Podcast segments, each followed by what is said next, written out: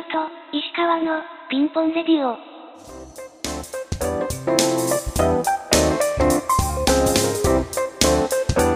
ピンポンレディオ。石川のピンポンレディオ。えーということで、えー、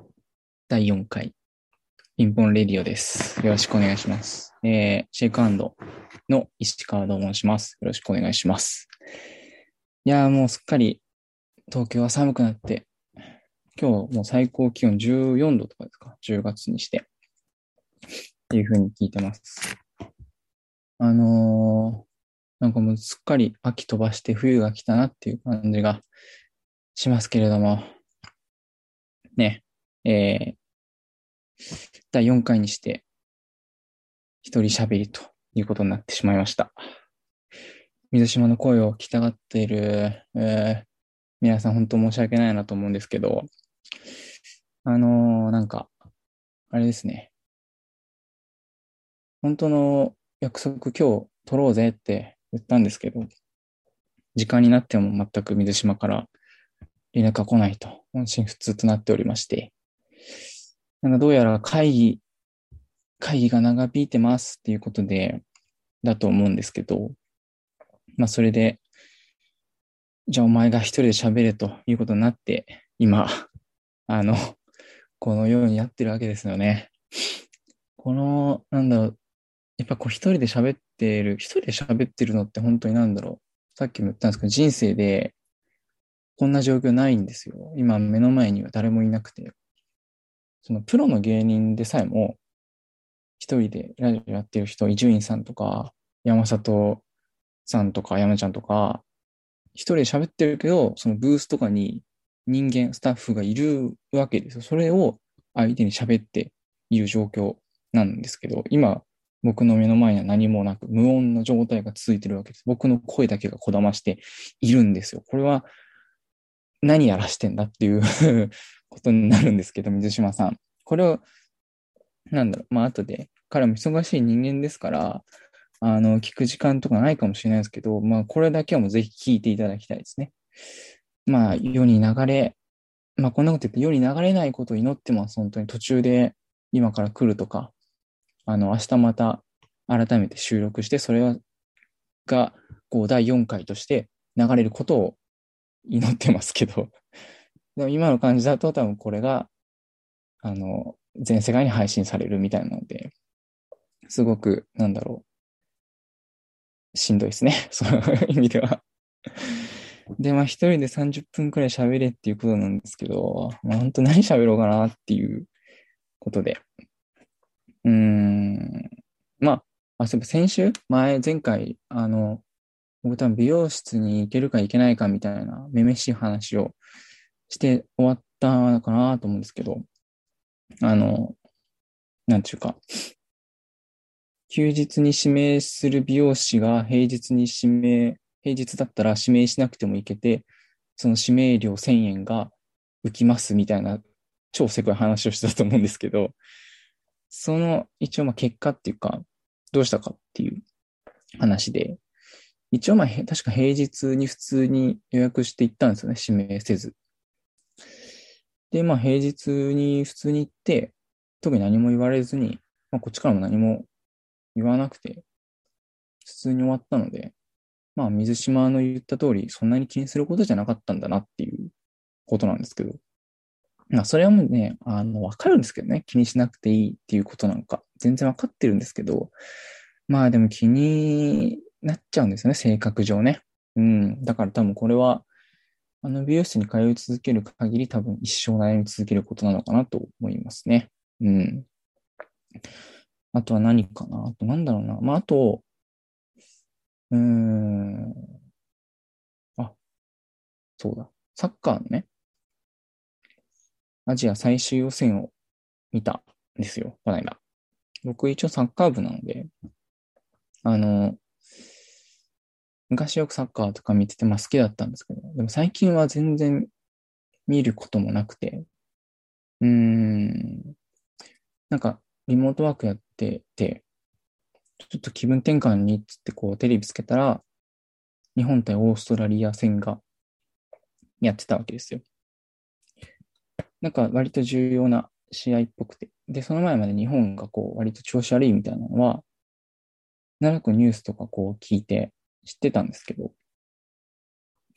で、だから今日は大丈夫なのかなとかって思いつつ、こう、見てたんですけどね。で、なんか今回ってすごくこう調子悪い原因で、こう監督がめちゃくちゃ叩かれてる感じなんですよね、すごく。うーん、なんかあの選手はやめとけとか、このフォーメーションじゃないとおかしいだろとか、この結果出してるやつ出さないと、やばいよ、毎回無策すぎんだろ、みたいな、ほんとボロクソを言われてる感じで。で、これってでも結構10年以上前から多分言われてることなんですよ。それこそその、なんですか、日日韓ワールドカップとか言われてるくらいなんですかね。結構言われてて。そのネットの人が勝手に切れてるわけですよ。その、思った通りの人選じゃない人をスタメンとかに抜擢して、それ、そうじゃねえだろみたいな勝手に切れてるわけですね。それで、あの、ワールドカップ、結局それ、その後に、だいたいワールドカップで結構いい結果出して、お母ちゃんごめんね、みたいなことを 言ってることが多かったんですけど、その頃からも全然変わんないなと思ってたんですよね。で、うーん、まあ、僕は別に監督が変わろうが変わらないか別にどっちでもいいんですけど、なんかこう、うーん、その監督、日本サッカー協会みたいなのがある、あるんですけど、その協会のトップの人が、こう、なんか絶対の自信を持ってる感じがすごい、なんか嫌だ、嫌だなと思って。なんか、うーん、サッカー協会だけの話じゃないですけど、こう、政治家とかの人も、なんかこう、上に立つ人ってこう、ななんですか？なんか、いろいろ言われて、マスコミとかから叩かれても、問題ありませんとかっていう一点張りじゃないですか。問題ありません。自信持ってますみたいな。一点張りじゃないですか。なんか一人くらい、いや、確かにやべえっすね、とか ちょっと正直僕たちも焦ってますよ、くらいの人がいてもいいんじゃないかなって思ってて。なんかそっちの方がこう人間臭くて、なんか僕は割と好きになれるなと思うんですよ。まあそんな、まあそうだよな、しょうがないよなって思っちゃいそうで。だからまあそれはそれで、あの、なんか叩かれるんでしょうけど もっと自分の意思を持ってとか、焦ってますじゃねえよとかね、叩かれるんでしょうけど。まあ、うん、正直な意見を言った方がいいなと思ってるんですよ。で、まあそんなことを思いつつ、こう、試合を見てたら、あのー、解説の松木さんっていうね、割と居酒屋実況って言われてる人がいるんですけど、なんかこう、うーん、いつも以上になんかポジティブ、ポジティブ、バチクソポジティブ発言がすごい目立って、なんかこう、気持ちが大事なんだよとか、あ、これね、あと全部勝てばいいんだよとか、みんなうまいよとか、日本強いよ、今日の試合見て分かったよとかね、なんかすごい、もう解説じゃないんですよね、その時点で。解説じゃなくて、まあ、これはもうずっと前から言われていることなんですけど、で、まあそれが別に、あの人のいいところっていうのは知ってるし、別にどうでもいいんですけど、なんかその日すごくそれがうん、なんかしんどくて、なんかそのポジティブ具合がなんか、なんでこいつこんなポジティブなんだよと思っちゃって、なんか、なんかその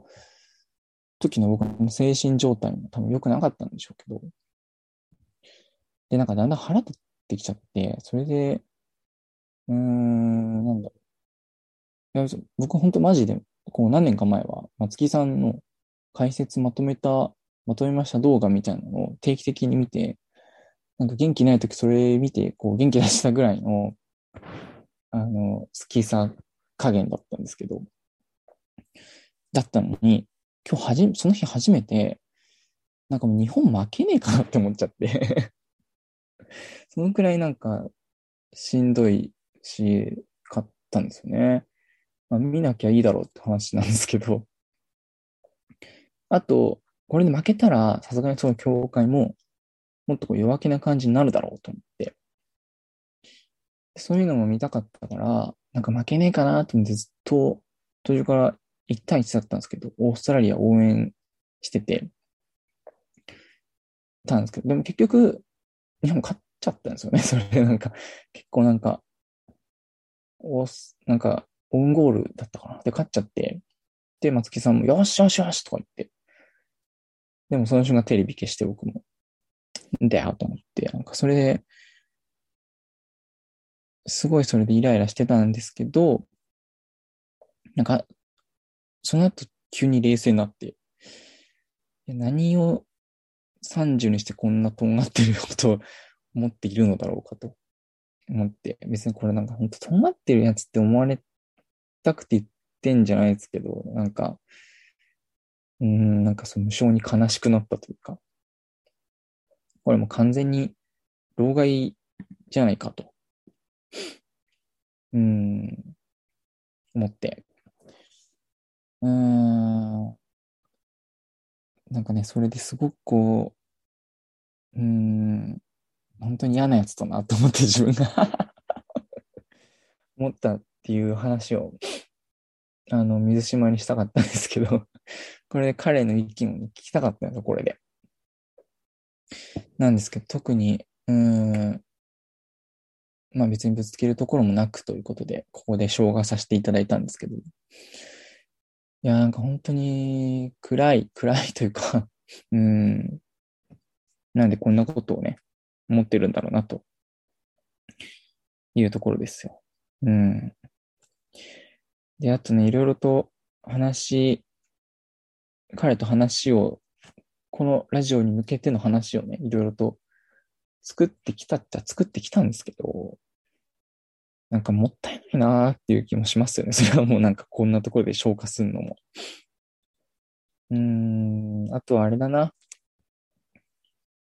ワクチンですね。今話題の。なんとかワクチンですよ。コロナワクチン。結構あの、1ヶ月くらい前に1回目打って、で、今月か。今週の、今、火曜日なんですけど、木曜日か。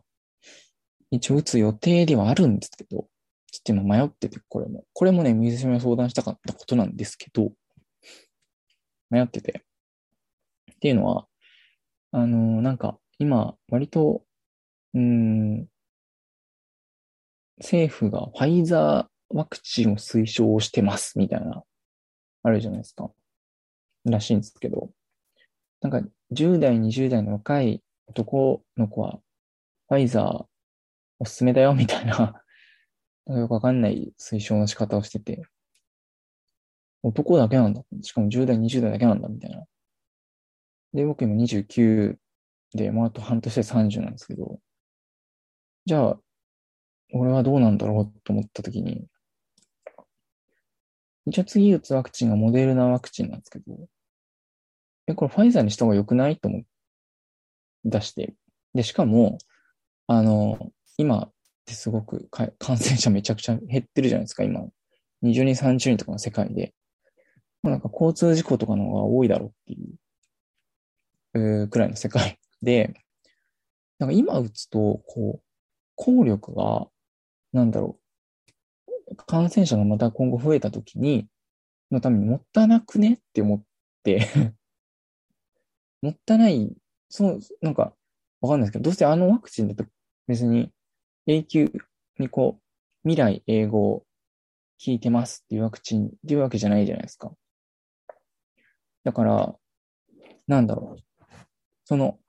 今、あさって打ちました。でもまだそんなに感染者いませんっていう時期に、そのワクチン副作用もしんどいじゃないですか。本当あれしんどい。1回目もしんどかったんですけど、2回もっとしんどいってなると、もう本当にマジで打ちたくないなっていうことなんで、打つんだとしたらもう、あのもう、効果、適面、効果抜群な期間に絶対打ちたいわけですよ。ってなると、今じゃねえなっていう気がすごいしてきてだからね、正直打つ、打たない方向で今考えて、もうちょっと増えてきたら、打とうかので、なんかワクチンの予約みたいなのも、もう今マジ取り放題なんですよ、東京も。このさっき言いましたけど、この間。もう、つい1ヶ月、2ヶ月くらい前予約しようと思っても、バツバツバツバツってもう全部、すべてがもうバツ、バツです。受け入れません、みたいな。もう、あなたはワクチンなしで生きてってくださいみたいな感じだったんですけど、今になって、あの、どこの病院もクリニックも手のひら返して、うちやってます、やってます、みたいな、あの、感じで、なんか職場の先輩とかもなんか逆に病院から電話かかってきてくれらしいんですけどね。うちで打ちませんかみたいな。そんな感じなんで、今もう打ち放題で、だとしたら、もうちょっと先に打った方がいいよねっていう、そういう考えに陥ってます。で、この打つまでの間に なんか、その、十、二十何人の中に入ってしまったら、本当にこれは、ここで話します、その時は。面白い話なんでね。あとはね、えっ、ー、と、多分これタイトルコールがどっかで入るんですけど、入ってたんですけど、まあ、どっか適当に入れてください。あとはね、あのー、この間、あ、今15分か。なるほど。じゃそろそろ、あれだな。副業の話でもしようかな、俺の。うん。実はね、これ、まあ、水島にも別に言ってない情報なんですけど、副業やってて、僕は。まさか、一人で喋ることになると。これ本当僕の切り札だったんですけど、この副業の話。副業っていうのが、ライブハウスでの企画とか、ブッキングとかっていう仕事なんですよ。これね、結構面白くて、なんか、あのー、今、現職、正社員で働いてるところが、割と、えっ、ー、と、なんだっけ、景気があんまりよろしくなくてですね えっと、去年のまずボーナスをカットされたんですね。こシビアな話なんですけど。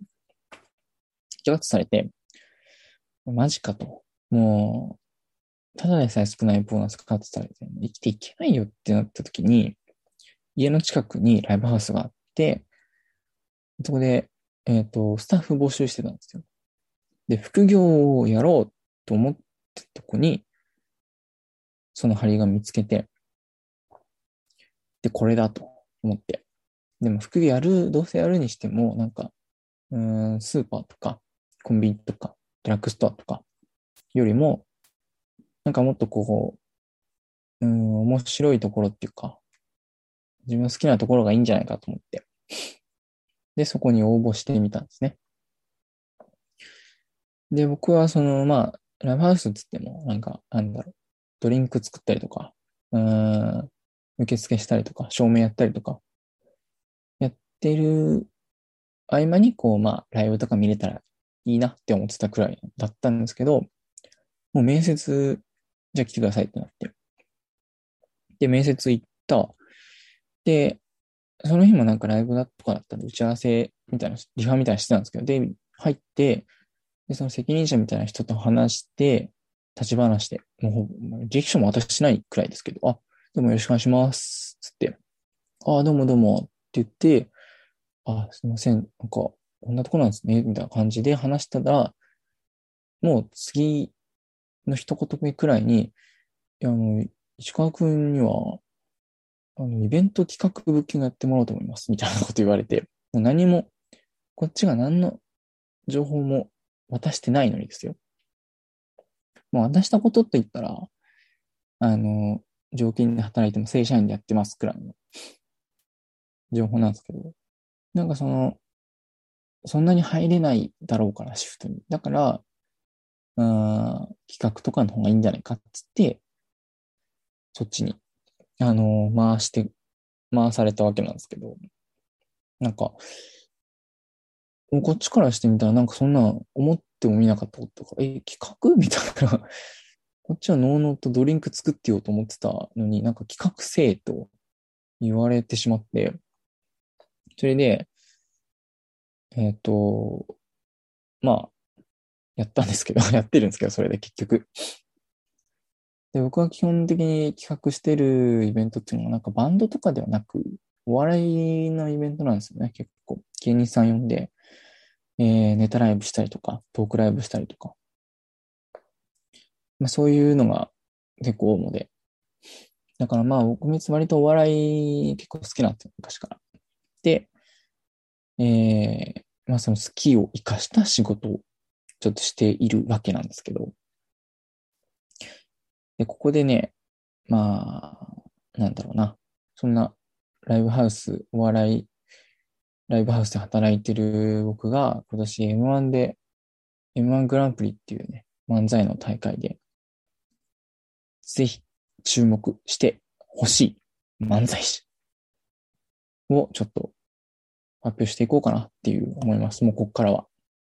自由に。こういうのは多分水島くんいたらできないと思うんですよ。彼多分お笑いねそんな好きじゃなくて、好きじゃないってことないんですけど、うん、多分そんな興味ないですよ、あの人多分。本当アニメとかが多分好きで。だからね、ききっと多分話すことないかもなと思ってたんで、一応、ちょっと、なんとなく話します、じゃあ。えー、まあ、今、今パッと決めたんであれなんですけど、えー、一組目、カナメストーンですね。えー、魔石芸能者所属カナメストーンです。これはね、まあ、去年くらいからすごくぐいぐい来てる漫才コンビで、カナメストーンですね。カナメストーン。えっと、中学からの同級生の二人からなる、えー、今年12年目くらいかな、のお笑いコンビなんですけど、あの、有名なところで言うとニューヨークとかと一応同期になるんですかね。まあ事務所は違うんですけど。うん。カタカナでカナメストーンですね。で、なんだろう、割と、うん、なんだろう、ジャンルですごいバカ、バカ漫才というか なんか緻密な計算してこう、頭で振ったやつが、その、なんだ、オチのとこで聞いてくるみたいな伏線回収みたいな漫才とかでは全然なくて、もうパワーでゴリ押す、う漫才なんですよね。まあ、ボケが、ボケの人が割とこう、山口さんって言うんですけど、ボケの山口さんが割と、なんだろう、無軌道なボケをして、で、それを、ツッコミのレイジさんという人が、かなり大声で突っ込むという パワー漫才ですね。えっ、と、例えも結構秀逸なんですけど、まあ結構ね、今年はいいとこまで行くんじゃないか。多分去年準々くらいで落ちたんですけど、今年は結構準決くらいまで行くんじゃないかなと思うんで、えー、これはおすすめです。で、次が、えー、ママタルトですね。ママタルト。ちょっとこれも、うん、カナメストーンと割と芸風被ってくるんですけど、パワー漫才です、これも。ママタルトさん最近割とテレビとかにも出てる気がするんですけど、ボケの大鶴肥満っていうね、えー、まあごめっていうのが決め台詞の 大鶴肥満さんなんですけど、えー、大鶴ギタンっていう、えー、昔有名ななんか俳優さんがいて、なんか浮気会見の中で、えっ、と、奥さんのことに言及して、まー、あ、ちゃんごめんねっていうのを言って、それを短縮して、まあごめっていう言ってて。で、なんか、まあごめです、まあごめですって、まあ、おはようとか、おやすみとか、こんにちはみたいなのまあごめですって、えっ、と、言ってるくらいの人で。ただ、まあ、口癖がまあごめなんですね。で、自分のことをまあごめって言ってるくらいの。えー、まあごめん、まあごめんはどこに行けばいいですか？みたいなことを言うような人で。と、えっ、と、ツッコミの日原さんっていう人ですね。大喜利が得意なメガネの日原さん。あ、ちなみにボケの、えっ、と、大鶴ひまさんも、えっ、と、体重170キロくらいある大巨漢です。あの、に対して、ツッコミの日原さんが多分、えっ、と、80キロくらいあって、で、えっ、と、自己紹介とかの時に、僕がもっと細ければよかったのにっていうのが、えー、日原さんの決め台詞というか、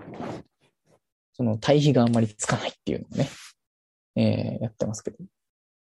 でこれも割と、二人とも大声張り上げる系ツッコミで、えー、しかもその結構、なんだ、秀逸な例えとかもしてくるっていうのがすごく面白いですね。うん。あとなんか、同い年なんですけど、勝手に僕、その、ママタルトと。ですごくなんだろう、こう、その同い年の時代のなんかあるあるみたいなのも言ってくるんですごく好きですと思う。ツッコミとかで。ちょっと、今これって具体が出ないんですけど えー、そんなママタルトさんですね。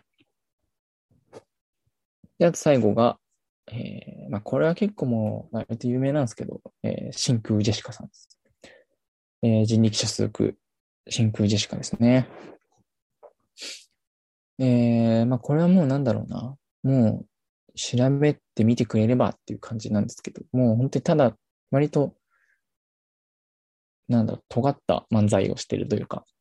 漫才のこう、なんですか？出てき方も、それからこう二人で一緒に出てくるわけではなく、一人が出てきて、もう一人は、えっ、ー、と、もう両、なんだろう、逆サイドから出てくるみたいな。で、クロスしてセンターマイクに、えっ、ー、と、到着するみたいな。トリッキーな登場の仕方をしたりするんですけど、まあ結構漫才の感じもトリッキーで、えっ、ー、と、なんだろうな。まあこれも本当見てくれとしか言えないですね。うん。この人たちも結構例えとかあるあるとかが面白いんですよね。結構僕、やっぱりあるあるが好きなので、そういう人たち好きなんですけど。まあ好きっていうのもあるし、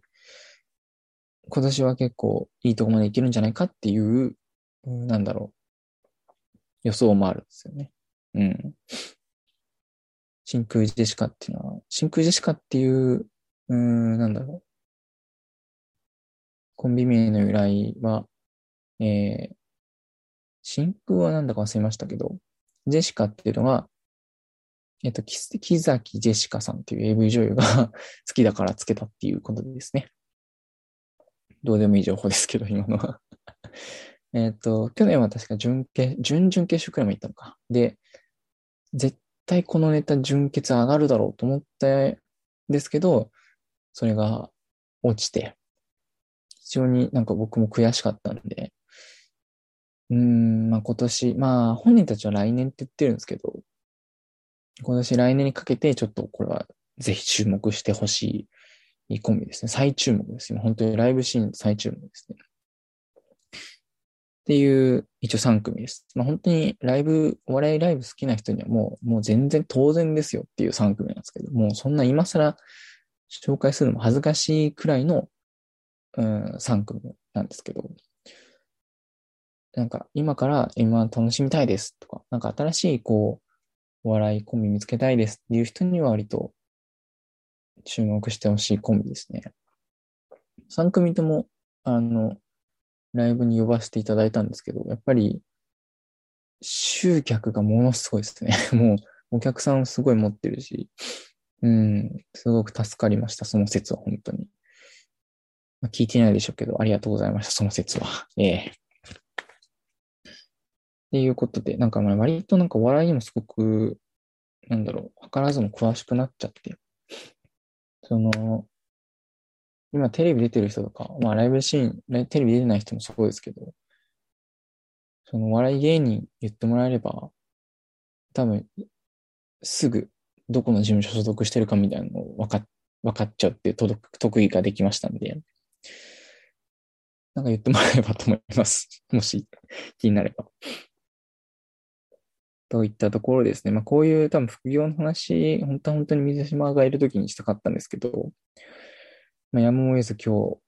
あの、緊急したいということでさせていただきまして、えっ、と、これはでも本当どこまで話していいのかっていうのもありますからね。うん。バレたら嫌だし、普通に 見バレしたら嫌なんでえっと、この辺にしときますけどもということで、えー、あと5分くらいですか？もういい、もう良くないですか？もう、もういいでしょ。もう頑張って、俺。25分喋ったってことだよね。25分喋ったらもういいよ。なんかまあ、あと生体に行った話とか、シャックルが止まんなかった話とか、えっ、と、あるんですけど それはちょっとまた次回話します。あとなんかあの世に行ったことがある人の話っていうのもあって えー、意外とあるんですよね、話が。え、もうちょい頑張れ。無理だよ、もう。なんだろうな、と。えー、じゃあちょっと短い話、短い話か。短い話だと、うん、2分くらいあの世に行ったことがある人の話します、じゃあ。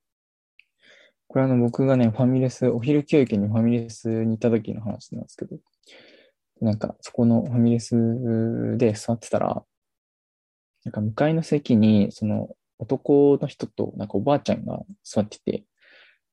なんかちょっとよくわ、い、なんかちょっと聞いてる限り、あんまりちょっとよろしくない会話っぽくて、その男の人が、割と、うん、これ、本当にすごい幸せなんですよ、僕ね、最近ね、とかって言って。明らかにちょっとやばい商法だなっていう、うん、感じがあったんですけど、なんかね、よくよく聞いてたら、なんかその人が、突然なんか、意外とね、あの世ってね、すぐ近くにあるんですよ、みたいなこと言い出して。なんだなんだと思って、普段僕その、なんだろう、ご飯食べてるとき YouTube とか見ながら食べるんですけど、その時はもう、その人たちの話にも夢中で。だから例えばそのあの世に行くには、三途の川があるんですとか普通に言ってるんですよ。三途の川ってあるんだと思って、本当に。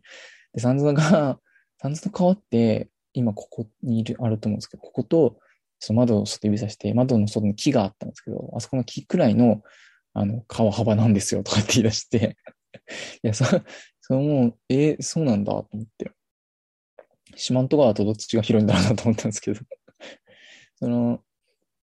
だから、そのおばあちゃんも、えーそうなんですね、とかって言ってるから、おばあちゃん、それはさすがに聞かない方がいいよと思ったんですけど、で、なんかその話してるうちに、そのあの世っていうのは、いろいろ意外とこう、何でもあるんですよとか、僕が言ったあの世には Uber Eats がありましたよって言った時点でもうこの話は終わったなと思ったんですけど、さすがに、でもおばあちゃんもへーって言ってて、おばあちゃんその、あの世もわかるのか知らないけど、Uber Eats も知ってんのかと思ったくらいなんですけど。っていうね、あの世に行った男の話があって、それ結構僕1時間、休憩1時間なんですけど、結構1時間以上いたんですよね、きっとね。で、男も全然、その人も全然帰んないから、もうしょうがないから僕もそのあたりで帰ったんですけど、あれが一体何だったんだろうかっていうのがね、未だに謎ですね。っていう、まあ、特にオチのない話ですけど、まあ、これで2分くらい経ったんじゃないかと思います。最後の話は絶対にいらなかったな、これ。本当に、別に。えー、ということで、えー、第4回 終わりました。結局、水島さん来なかったので、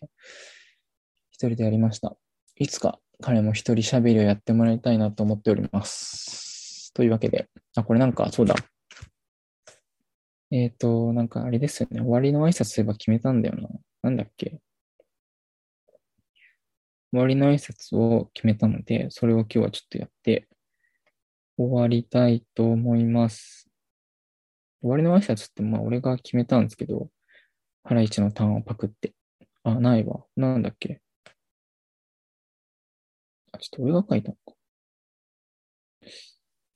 えーっとね。あ、見つかりました、見つかりました。これですね。えーっと、それではそろそろお時間ということで、今日もありがとうございました。えー、水島と石川でした。また次回、また。これですね。